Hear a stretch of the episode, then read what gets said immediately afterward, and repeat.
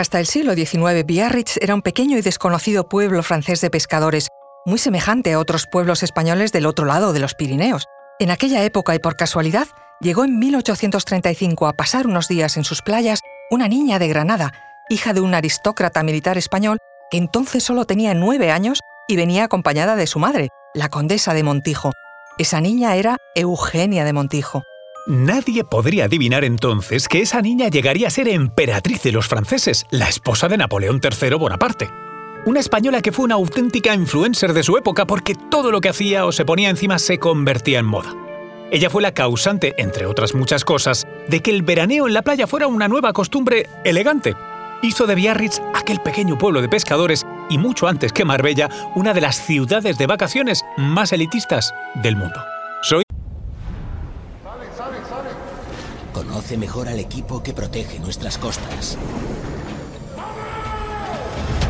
Alerta en el mar, el jueves a las 10 un nuevo episodio en National Geographic.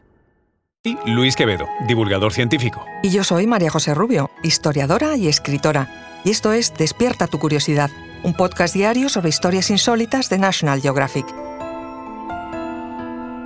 Y recuerda, más curiosidades en el canal de National Geographic y en Disney Plus. María Eugenia Ignacia Agustina de Palafox Portocarrero de Guzmán y Kirkpatrick, que así se llamaba realmente, nació en Granada un 5 de mayo de 1826, justo en las fechas en que Granada sufría un terrible terremoto. Así que vino al mundo en una tienda de campaña establecida fuera del palacio familiar. Puede que fuera todo un símbolo anticipado de lo azarosa que sería su vida. Sus primeros años estuvieron marcados por la singular personalidad de sus padres, los condes de Teba. Por un lado, don Cipriano Palafox, su padre, un militar afrancesado y de simpatías bonapartistas, que fue represaliado durante el reinado de Fernando VII.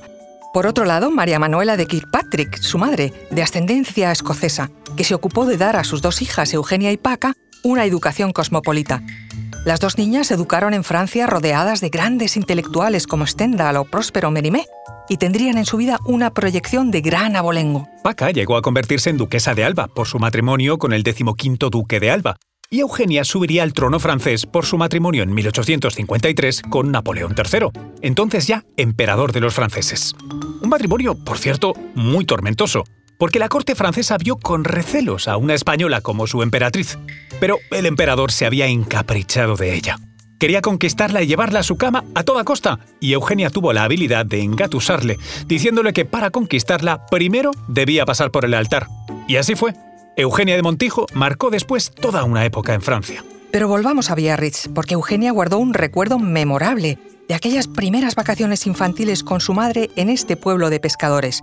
Veinte años después, y ya establecida en París como emperatriz de los franceses, volver a Biarritz, San Sebastián y a los pueblos vascos del entorno fue para ella una manera de cultivar sus raíces españolas. En 1854, tras una visita a la costa vasco-francesa, Eugenia convenció a su esposo, el emperador, de pasar unas vacaciones reales en Biarritz. La pareja imperial fue tan feliz en estas vistas iniciales que decidieron convertir el pueblecito en lugar de residencia regia y recreo. Ordenaron la construcción de la legendaria Villa Eugenie, que en solo 10 meses se alzó sobre un peñasco junto al faro, la playa y el mar. El lujoso edificio fue bautizado en honor a su propietaria, Eugenia, y fue un gran palacio imperial en la costa, y allí Allí comenzó la leyenda cosmopolita de Biarritz. Así que durante los veranos del Segundo Imperio francés, el palacio recibió las visitas de innumerables miembros de la realeza, la nobleza y la alta política internacional. Por allí pasaron reyes, reinas, aristócratas de toda Europa, grandes escritores y artistas. En Villa Eugenie tuvo un fastuoso recibimiento, por ejemplo, la reina Isabel II de España, ya exiliada, junto a su hijo el futuro Alfonso XII en 1865 aunque quizá el acontecimiento más importante fue cuando el primer ministro prusiano Otto von Bismarck vino para conseguir de Napoleón III la neutralidad de Francia en un conflicto entre Prusia y Austria, cosa que consiguió. Aunque se sabe que Bismarck tenía otro incentivo para viajar a Biarritz, sus encuentros con una amante casada, la princesa Orlov, con la que solía nadar en la playa. Durante una de estas jornadas de baño, la pareja adúltera estuvo a punto de ahogarse tuvo que ser rescatada por el farero y por el alcalde de la ciudad, y fue así como se destapó su historia. Toda la realeza europea y la alta burguesía de entonces pasaron por el paraíso veraniego de Biarritz como invitados de Eugenia de Montijo, tanto como turistas o como intrigantes políticos. para dialogar con el emperador de Francia.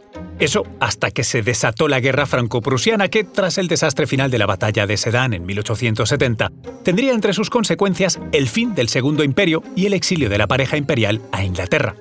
Napoleón III murió en Londres tres años más tarde, pero su viuda, Eugenia de Montijo, sobrevivió casi medio siglo. Al quedarse viuda y exiliada, y tras perder a su único hijo en una cruenta batalla colonial en África, Eugenia se vio forzada a vender su querida Ville Eugénie de Biarritz. Fue comprada por la Banque Parisienne y convertida en un casino. Más tarde, en 1893, fue transformado en un hotel de gran lujo, ya bajo el nombre que hoy posee, Hotel du Palais. En 1904 sufrió un incendio y fue reconstruido respetando el estilo original, incluso agrandándolo.